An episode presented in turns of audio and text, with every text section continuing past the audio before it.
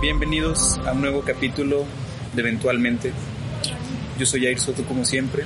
Hoy me encuentro aquí con Fabián Sánchez. Con mi buen amigo Fabián Sánchez, con la persona que este podcast básicamente comenzó. Así es, bueno, eh, fui yo el personaje que tuvo el honor podría decir, de comenzar con el que fue el primer capítulo de este ya tan sagrado podcast, del que hablan muchísimas personas aquí en Durango y del que muchísimas leyendas se van a escribir en el futuro.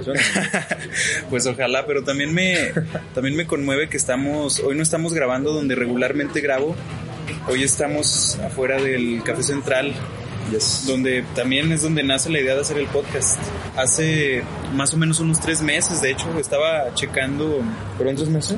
Sí, ya más o menos tres meses. Estaba checando precisamente ayer mis analíticas de Spotify y te sale más o menos cuando subiste, bueno, te sale la fecha cuando subiste cuando subiste el primer episodio. Ajá. Creo que fue como a finales de abril. Sí, como finales de abril. Principios de mayo, cuando estaba empezando la cuarentena, de hecho. Este, ah, sí, cierto. Este podcast, sí, cierto. Este podcast básicamente fue mi bebé de cuarentena y pues ya, ya medio va gateando. Yo me acuerdo muy bien que justo cuando estábamos discutiendo qué temas abordar en el primer podcast, Está, estábamos hablando de que si era bueno o no abordar el tema de la cuarentena. Ah, sí, sí, sí, sí, porque estábamos ya como que muy quemados, ¿no? No, y, mira, o sea, eso fue hace tres meses, ¿no? O sea, ya para como hace tres meses, pues de cierta forma estábamos ya hasta cierto punto algo quemados con respecto al tema, ¿no? Pero bueno, eso ya es otra situación. Pero no manches, güey, ya son tres meses. Ya son tres meses, hermano. ¿Este es el capítulo número qué? Número 11. Ya no me gusta decir qué número de capítulo es porque, no sé, o sea, aunque de repente son, son demasiado.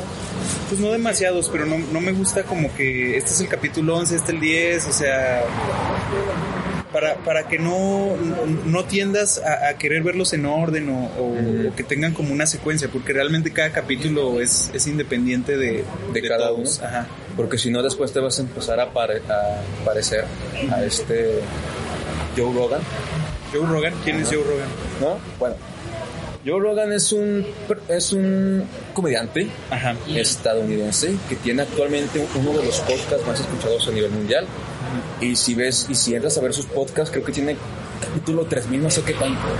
Ajá, ándale. Desde el capítulo 1 puedes ver sus, sus podcasts, desde el capítulo 0, bueno, el, primer capítulo, y no quiero mentir, pero el, el, caso es, es que ahorita van el número muy, muy alto. ¿Es, ¿Es, el que pagó Spotify para, para que estuviera nada más en Spotify su podcast? No sé, la verdad. Creo que sí, ¿eh? No sé, solo sé que me cae muy bien. Y, y que su podcast sí es, es muy bueno, tiene a bastante gente muy interesante. Así que cualquier persona que, bueno, es una recomendación, pero si quieren escuchar un buen post, un buen podcast, yo les, yo les recomiendo el de Joe Rogan. Joe Rogan, creo que sí se escribe. Joe Rogan. Sí, y tiene un montón de invitados de todo tipo de ideologías, de, de todo tipo de posición política, de, de todo tipo. Entonces, eso se me hace excelente, está, está muy chido. Sí. Oye, y hablando de, precisamente lo que tú decías, de que no queríamos tocar como el tema de la cuarentena, porque por aquel entonces era como que el, tema así como top, top.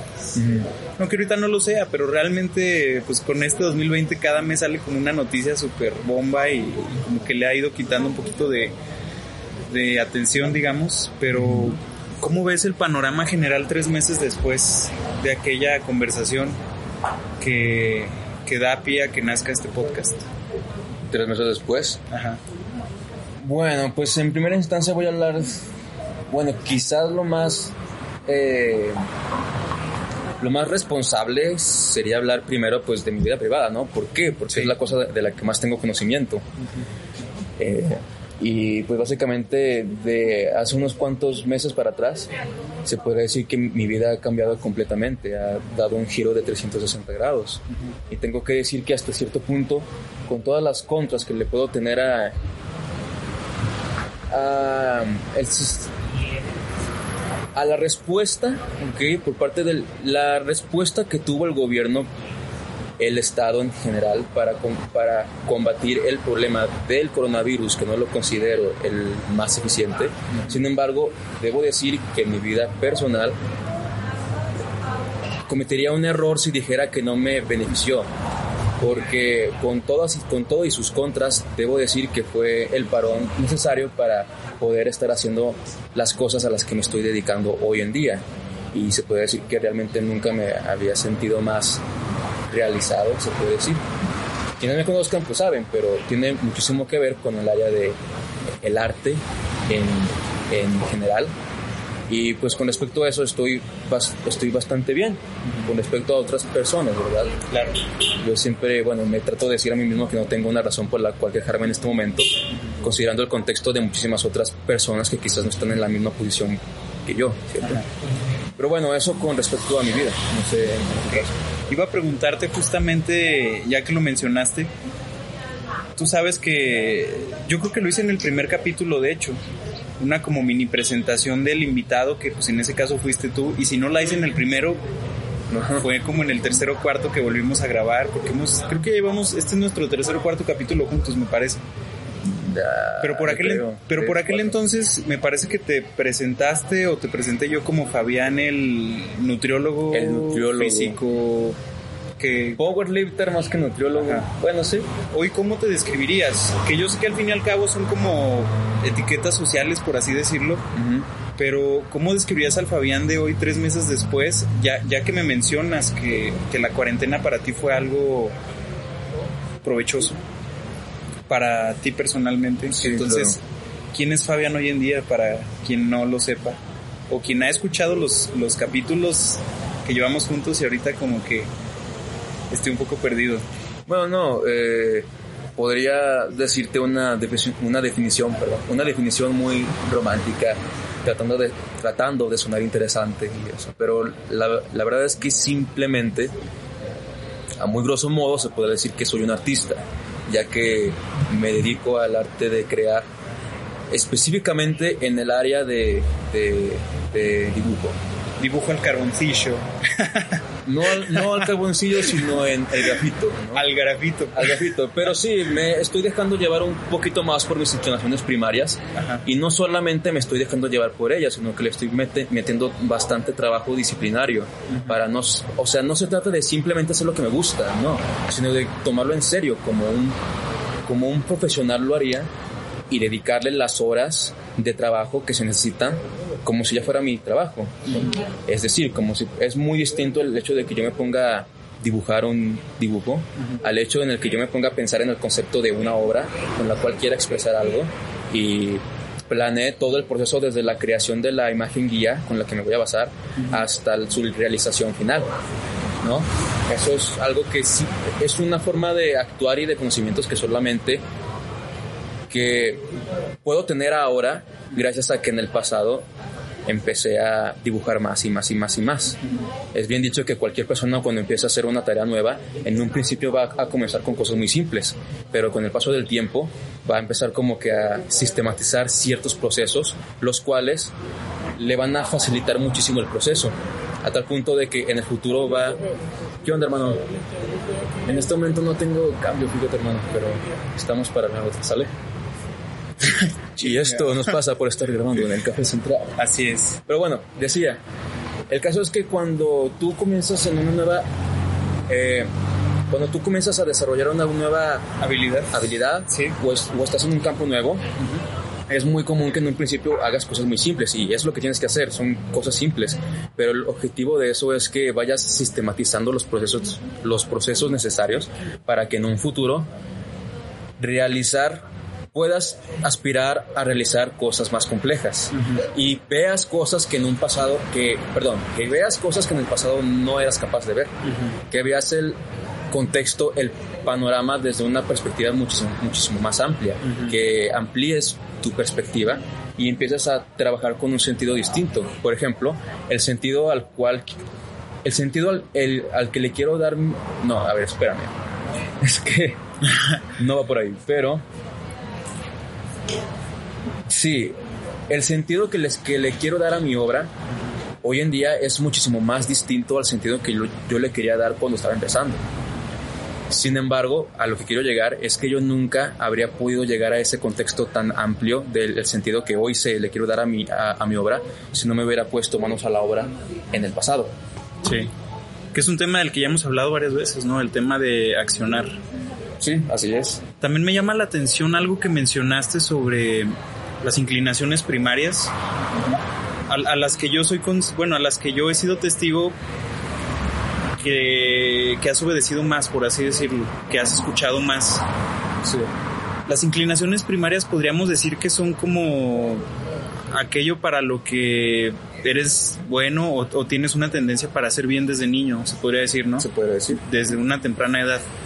Mi pregunta era eh, el cómo una persona que, que esté haciendo algo que, no tenga nada que ver con sus inclinaciones primarias pueda comenzar a, observarlas, a, a, identificarlas. Por ejemplo, ¿cómo es en tu caso? Y, si tú crees que cualquiera este, es capaz de encontrar esas inclinaciones, primarias. primarias. Sí, de verdad yo pienso que todos y cada uno de nosotros realmente puede ser muy bueno en algo.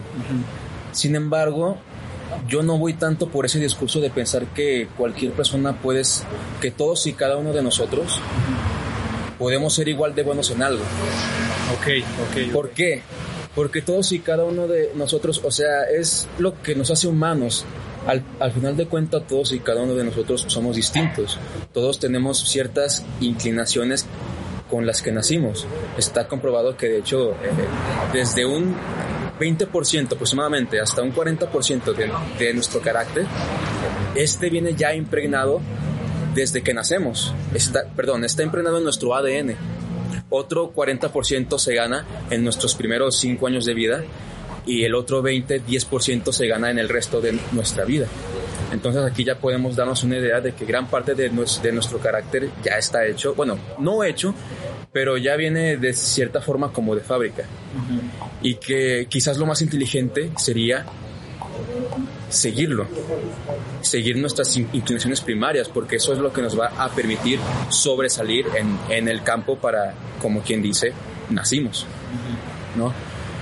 Y perdón, creo que me fui de tu pregunta, ¿cuál, cuando, precisamente sabemos que, que, esto es algo que realmente existe, las inclinaciones primarias, ¿cómo una persona puede observarlas o identificarlas? Porque no es una tarea fácil. ¿Cómo, ¿Cómo las puede observar? Es cierto. ¿Cómo las identificas? No es fácil, especialmente para todas aquellas personas que de cierta forma, eh, ya sea por sus padres o por el ambiente en el que crecieron, se les trató de imponer algo distinto. Pero realmente no es fácil y es muy fácil a la vez no es fácil en el sentido de aceptarla. Aceptarla cuando quizás has, has, pensado en un discurso completamente distinto durante toda tu vida. Pero es muy fácil en el hecho de reconocerla. ¿Por qué? Porque a la vez son esos temas en los que por alguna razón, en por una razón que ni siquiera te puedes explicar, te llama la atención. Son, Eso creo que es clave. Son esos temas en los que cuando te pones a hablar de ellos, te empieza a palpitar el corazón y te llenas de un fuego interno que no puedes eh, controlar. Son esos temas que por alguna razón que aún no eres capaz de articular, te, te interesan. Punto. Se podría decir que también puedes verlo en las personas que admiras. ¿Qué es lo que admiras de las personas? Eh, admiras a un cantante por la forma en la que canta, admiras a un gran músico por la maestría que tiene a la hora de tocar, admiras a un gran artista por la maestría que tiene en su técnica, admiras a un gran orador por la forma que tiene de hablar, admiras a un filósofo por la capacidad intelectual que tiene. Estas son señales de ciertas inclinaciones primarias que tienes. Y esto es importante tenerlas. ¿Por qué? Porque para poder aspirar a convertirte en una persona muy buena en su campo, tienes que pasar por bastante trabajo. Sí. Y por bastante hastío, por tienes que hacer cosas que la gran, que la gran mayoría de personas no, no estarían dispuestas a hacer. Así que si tú eliges un campo de trabajo el cual no te apasiona y no, y no, y no te llena, no vas a ser capaz de, no vas a poder ser capaz de pasar por todo ese campo de trabajo. Por ende no vas a ser bueno. Y, por ende no vas a ser competitivo y por ende no vas a tener una retribución económica. Ni una satisfacción personal. Ni una satisfacción personal. Por eso te digo que me llama la atención el aprender a identificar estas inclinaciones primarias. Ajá. De hecho, quería platicarte, bueno, se me vino a la mente como mi historia personal con esto. Es un tema que me interesa mucho porque, pues yo, yo como muchas personas, yo creo, eh, viví en una incertidumbre personal de qué era aquello que me llenaba realmente o, o- o para lo que nací, entre comillas, que son realmente estas inclinaciones primarias. Te lo digo porque de niño fui un niño que no pudo explorar mucho como sus áreas de interés o sus habilidades. O sea, mis papás no me llevaron a clases de música, ni cursos de verano, ni pues eh, ni a lugares donde pudiera eh, como tratar de explotar estas habilidades o, o gustos que tenía. Por el contrario, trataron de, o más bien mi padre trató como de implantarme sus gustos personales Tus gustos personales. Ajá. Que fueron el deporte y más específicamente el fútbol. Y a mí el fútbol Ah. es algo que nunca me ha gustado, nunca. ¿No? No, Yo, bueno, a mí sí me gusta, pero Ajá. siempre fui muy malo. Ah, ¿sí? Malísimo. no, a mí la verdad creo que hasta le, le, le tomé un poco de rencor. Porque te digo que fue algo que trataron de... Fue De algo que mi papá... imponer. De, de imponerme... Que pues obviamente no lo digo No, no, o sea, él no, él no Mal. tuvo la mala intención. Él no tuvo la mala nada. intención, exactamente, pero te digo que pues realmente yo fui un niño que pues desde niño nunca supo qué era lo que le gustaba porque no, no tuvo oportunidad de explorar sus habilidades Claro. naturales. O quizás puede también que te pasara como hasta cierto grado también me pasó a mí o- y, Ujú. y le pasa a muchísima gente, Sí. que es muy consciente de lo que quiere. Ujú. Sin embargo, no es lo suficientemente seguro de sí mismo como para verse capaz de conseguir eso que quiere. Y más que de conseguirlo, de intentarlo, ¿no? Porque, De porque muchas veces creo que ni siquiera lo intentamos. Mira, por ejemplo, eh, él no soy aquí, o sea, estamos grabando un podcast afuera de un café. Y realmente creo que algo que he platicado contigo es que últimamente me siento como muy satisfecho con las cosas que estoy haciendo en mi vida. Pero a veces me pregunto cómo es que llegué a ese punto, el punto en el que sé realmente lo que quiero y, y- y sé realmente para lo que soy bueno y disfruto. Porque te digo que realmente pues yo no tuve una infancia como muy iluminada de la que pudiera sacar como pistas de qué era aquello que realmente me llenaba. Entonces pues me tocó que escarbar mucho más. Yo creo que alguien que de niño ya se veía que era muy bueno para pintar o, o- o jugar algún deporte. Pero por eso me llama mucho la atención esto. E- Es un tema que quería tocar hoy porque seguramente si alguien está escuchando puede identificarse con estas palabras. Espero que con las buenas, pero si es con las, con las malas, que realmente no encuentras aquello que es para ti, eh, Que- que sepas que es algo posible. No, y que tenga bastante paciencia. La historia está llena de casos de personas que se volvieron maestros o que se, o que se volvieron eh, unas completas eminencias Ajá. hasta etapas ya muy grandes de su vida. Sí, Monet, creo que Monet empezó a pintar a los cuarenta y tantos años. Sí, y así hay muchísimos casos. Sí. Realmente nunca es tarde para empezar, o sea, eso fue lo que me animó también. Sí. O sea, siéndote completamente honesto, yo desde hace muchísimos años que nunca me animé a una carrera completamente como artista, Sí. por el hecho de que, por el discurso que te venden siempre, de que un artista se muere de hambre y que, Sí. no, es- y que no es algo serio. no haber trabajo, exactamente. Y yo desde hace bastante poco que dije que pues a la mierda con todo eso, ¿no? Que yo soy una persona que se conoce a sí misma, yo sé que soy muy intenso para las cosas que hago y que soy muy disciplinado, entonces voy a ver eso reflejado en lo que hago y voy a buscar, ah, se me fue el nombre de esta persona, pero fue un gran guerrero, guerrero, guerrera, Guerrero. guerrera. Ajá. Fue un gran guerrero militar, se me fue su nombre, pero él, pero él dice, decía, si no encuentro un camino, lo haré, ¿no? Sí, si no encuentro un camino lo haré yo mismo. Sí, y bueno, ya que me viene a la cabeza, creo que es algo muy importante y lo voy a tratar de, de desarrollar de la forma más eh, Simple. más simple posible.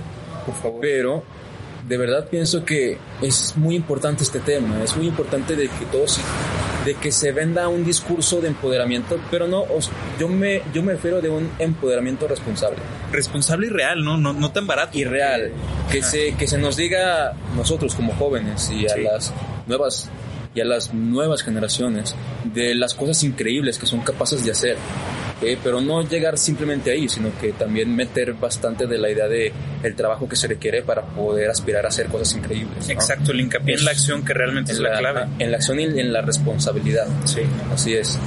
Em, y esto es necesario, ¿por qué? Porque no se trata realmente de aceptarte tal y cual eres, sino que hay una, hay unas, una gran cantidad de potencial dentro de ti de cualquier persona. En todas las personas tienen consigo una gran cantidad de potencial que está esperando a ser despertado. Y ese potencial está ahí para salvaguardar o bien, más bien, mejor dicho, para disminuir el sufrimiento en el mundo. Quiere decir que por cada minuto en, en, el que tú no te estás dedicando a acercarte cada vez más a ese ideal, de cierta forma estás haciendo sufrir a no solamente a tu persona, sino a, to, sino a todas las personas que te rodean. ¿Por qué? Porque, por ejemplo, una persona que tiene las inclinaciones primarias para, para desarrollar una especie de prótesis, ¿no? ¿Por qué? Porque es una persona es una persona que le interesa la medicina, es una persona que le interesa la, la filosofía en el sentido existencial, es una persona que le, que le interesa la tecnología, por ende, puede ser que dentro del dentro del potencial de esa persona yace la posibilidad de encontrar la, la prótesis que le dé bastante satisfacción a muchísimas personas. Exactamente. No sé si queda muy clara esta idea, pero saquen lápiz y papel. no, no, tampoco quiero venir a imponer un discurso y esas cosas, o sea, pero esta es una idea que yo de la manera más humilde trato de implementar pues a mi vida. Sí. Y realmente creo que no hay algo más correcto en el mundo que tratar de, es eso, arreglar lo que está mal en ti. Porque solamente así Primero, cuando tú arreglas lo que está mal en ti, entonces tú te vuelves una persona, éjele, tú te vuelves una persona más eficiente que puede aspirar en el futuro a no solo no solo cuidarse de sí mismo, sino de cuidar a las personas que lo rodean. No solo de cuidarse a sí mismo, sino de cuidar a una familia. Y quizás ya, ya no una familia, sino que quizás a una comunidad y después quizás no a una comunidad, sino que también a todo un sector público y bueno, etcétera, sí. etcétera. Creo que es el, el propósito el propósito mayor, el que acabas de mencionar según Nietzsche, convertirte básicamente en, en, la mejor versión que puedas de ti mismo y luego entregarle esa mejor versión a todos los demás. Entonces, pues, imagínate en por, por más choteado que pueda estar esa, esas palabras, ese es el resumen. Es que creo que es real, porque imagínate si todos aspiráramos diariamente a, buscar esa versión, a, darle forma a ese mármol, eh, pues realmente todos estaríamos entregándonos lo mejor entre nosotros. Y también se me viene a la mente otro tema que quería tocar precisamente hoy contigo, siento que es como puente a esto que estamos hablando, sobre los llamados superhumanos, genios, eh, como más se le puede llamar maestros, que muchas veces creemos que están a un nivel inhumano, un nivel inalcanzable para la mayoría de los mortales. Sí. Pero realmente creo que es un pensamiento limitante, un pensamiento muy hollywoodense se le puede llamar. Porque creo que, como bien dices, alcanzar la maestría en algo es algo totalmente alcanzable para cualquier persona y de hecho creo que es algo a lo que deberíamos aspirar. Sí, ándale. Ok, creo que ya, creo que entiendo, creo que entiendo el camino, la senda, bueno, sí, el, el camino a que te, al que te quieres dirigir. Eh, sobre esta idea de que a veces tendemos ver a las personas que tienen una gran habilidad en algo, ¿no? Y las vemos y las vemos como estas personas que tienen una especie de don divino. Exactamente. ¿Cierto? Cierto. Ah, ok. Que ves a un a una persona que hace skateboarding, ¿no? Que lo ves haciendo piruetas, un montón de cosas y dices, güey, es que eso está súper cabrón, yo nunca en la vida podría hacer eso. Y, y, es cierto, ¿no? Pero y es cierto. siempre hay que tener en cuenta que esa divinidad ese sentido de darle a las personas un sentido de divinidad cuando tienen una gran habilidad es más que nada una forma de protección hacia nuestro ego. Sí, a, no querer eh, tratar de alcanzar un nivel así. Es decir, porque cuando nosotros le damos la causalidad de un gran talento a una persona por causa divina o por un gran don, le estamos, estamos, es una abstracción. Sí. Estamos quitando de la mesa todo el trabajo que esa persona le dedicó a su disciplina por fácil más de 10 años. Y así te quitas como de compromisos, ¿no? Y así... seguramente llegó ahí por obra divina o nació para eso, entonces yo no puedo alcanzar eso, así que para qué me esfuerzo. Exactamente. Y aquí volvemos a lo, a lo de las inclinaciones. Sí. Volverte realmente muy bueno en algo requiere de tiempo, requiere de trabajo, requiere de, bueno, por ejemplo, Robert Greene, que es un autor que tú y yo conocemos y que yo personal, bueno, yo recomiendo muchísimo sus libros, creo que no tienen ningún tipo de desperdicio. Y si quieren comenzar a leerlo, yo, yo les recomendaría con las leyes de la naturaleza humana, porque es como, un, es como una matrix, es un antes y después con respecto al comportamiento humano. Ah, y son libros muy, muy fáciles de leer, o sea, no es un libro de... Eh,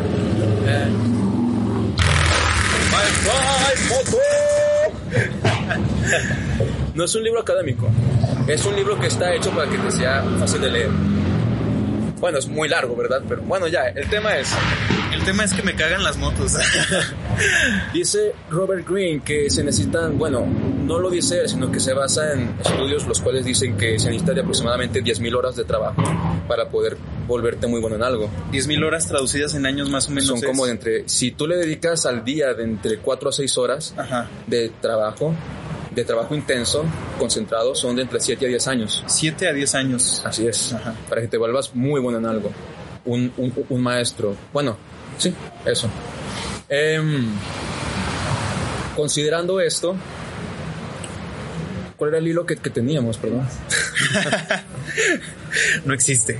No, eh, yo preguntaba, bueno, yo más bien sugería la idea de que muchas veces es limitante ah, la idea de tener esta idea divina sobre los humanos. Considerando esto, la gran, la tarea apoteósica que te va, que, que conlleva el hecho de volverte muy bueno en algo, es por eso que uno tiene que elegir un campo de trabajo que esté relacionado con nuestras inclinaciones primarias. Que fue con lo que comenzamos, Exactamente, porque si está ligado con eso, entonces todo este trabajo no se te va a hacer tan difícil.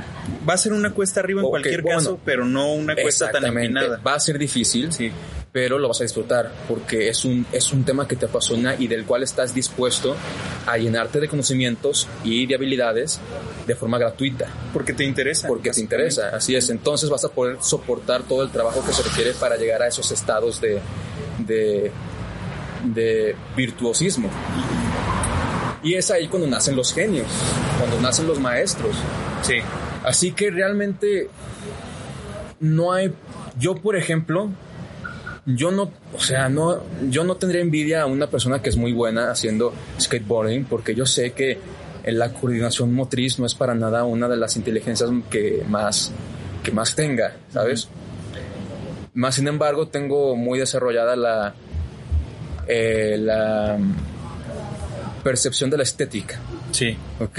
Me es fácil reconocer cuando una figura es, es, es bella o no no por nada me interesa tanto la pintura como la fotografía, como la música, como las artes en, en, en general. Y sabes que es lo importante aquí, que tú aprendiste a identificar cuáles eran tus gustos, tus inclinaciones. Y creo que eso precisamente hace la diferencia. Muchas veces creo que también perseguimos sueños ajenos. Ah, perseguimos cosas para las que realmente no tenemos mucha facilidad y luego nos frustramos, pero...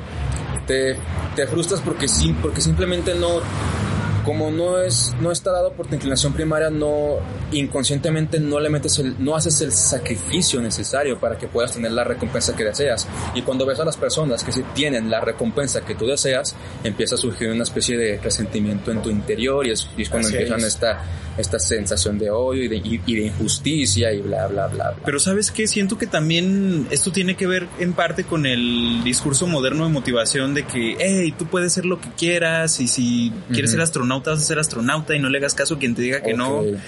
y eso es básicamente, bueno, se me hace algo insano, dañino porque... Sí, bueno, yo sí, por lo que ya hablamos aquí, sí. creo que ya se sobreentiende, ¿no? Pero Exactamente. Yo, yo, tengo una idea contraria a, a esa a lo, a lo que acabas de mencionar.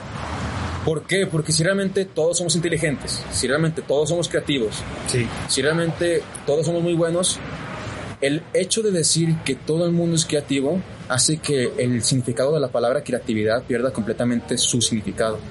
¿Tú crees? Sí, porque si, o sea, no hay necesidad de decir que alguien es creativo porque todos son creativos.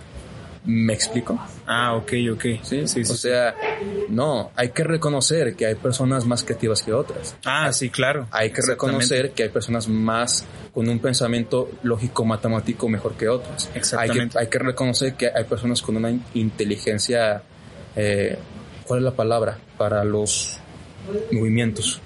Pues motriz o física, o Bueno, como sí. una facilidad Ajá. física, digamos. Una coordinación men- Una, mente una cuerpo. coordinación Ajá. motriz Sí. mejor que la de otros. Está bien y es normal y, y o sea, hay que aceptarlo, es lo que nos hace un- únicos. Es, Sí, es exactamente lo que yo te decía, que realmente el discurso moderno motivacional nos vende que realmente podemos ser cualquier cosa cuando realmente, por lo que hemos platicado, tus inclinaciones más o menos te dictan para qué cosas tienes más facilidad y cuáles cosas no te convendría intentar, por así decirlo, porque tienes una limitante. Ajá, sí es. Y ojo, no se trata de un discurso en el que no, en, en- en el que incitemos que una persona no puede alcanzar lo que desea, no. De hecho, Claro, todo lo contrario. Yo real, real- realmente respeto mucho el, el discurso que habla so- sobre la capacidad del el individuo de tener soberanía sobre su propia vida y de poder hacer con ella lo que él desea, así como destruirla o como convertirse en la mejor versión que esta persona pueda convertirse de su ser. Em, pero sí hay que meter, hay que poner los pies un poquito en la tierra también para reconocer cuáles son esas cosas en las que somos buenos y o cuáles son en las que no, cuáles son las cosas que nos interesan y cuáles son en las que no.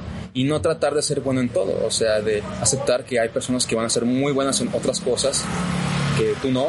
Y al igual que en tu mismo campo, van a haber personas que van a ser muchísimo más buenas que tú.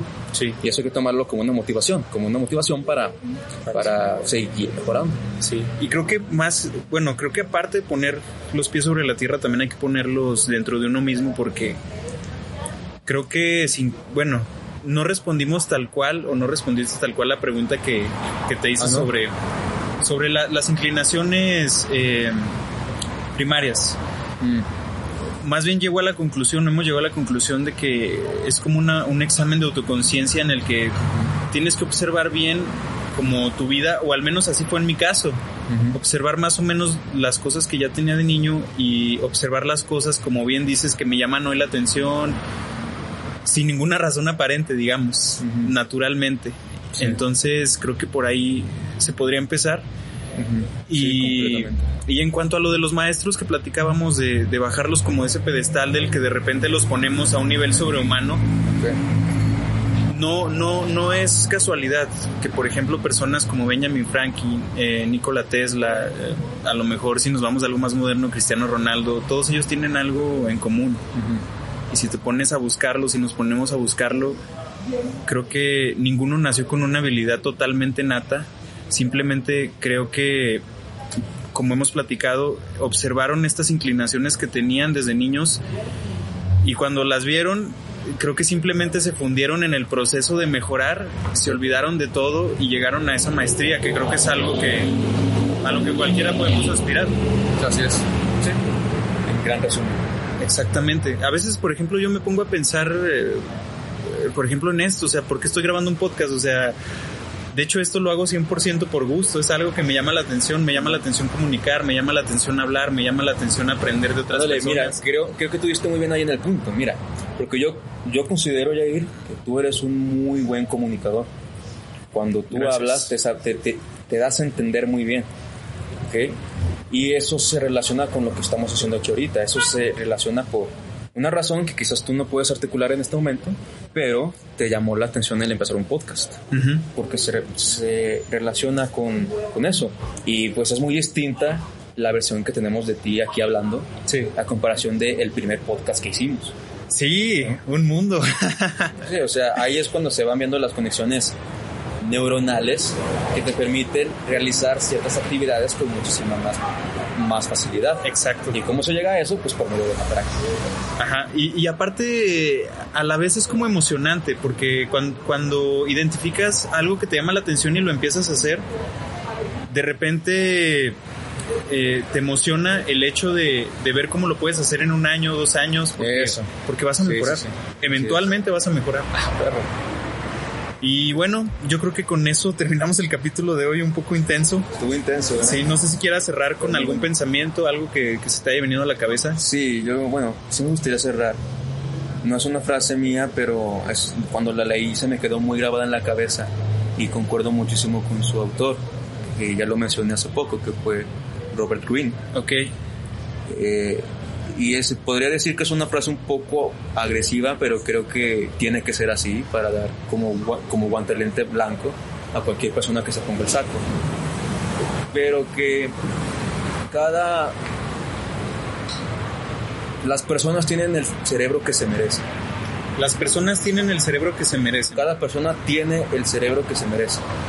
Entonces, eh, según Robert Greene, él propone la idea de adoptar una filosofía de vida en la que se vea el cerebro como una especie de máquina que tiene una gran capacidad de mejorar si se le da el trabajo necesario y que esto es un camino muy bonito y es un camino lleno de mucha realización. Entonces, yo no, yo no estoy invitando desde mi autoría a los demás que se sumen a esa senda, más, sin embargo, lo, soy, soy portador de la voz de este autor. Y pues, que simplemente, realmente que desde que lo vengo prac- practicando hace no mucho, hace unos cuantos meses, simplemente nunca había sentido la realización que tengo en mi vida actualmente con respecto a otros años. Y eso es todo. Ok, perfecto. Yo creo que con eso cerramos. Espero que no se escuche muy mal por, por la cuestión de que estamos aquí en, en- en plena calle. En Sí, no, pleno, pues, una disculpa, pero... Pero no, creo que pues lo importante es que se escuche más o menos la voz. Espero como siempre que, que hayamos dejado algo de valor en, en esta pequeña, en este pequeño lapso de tiempo. Entonces, como siempre, yo soy Jair Soto, me despido. Fabián Sánchez aquí conmigo, gracias por haber estado A ti, hermano. y nos escucharemos Eventualmente. eventualmente. Bye.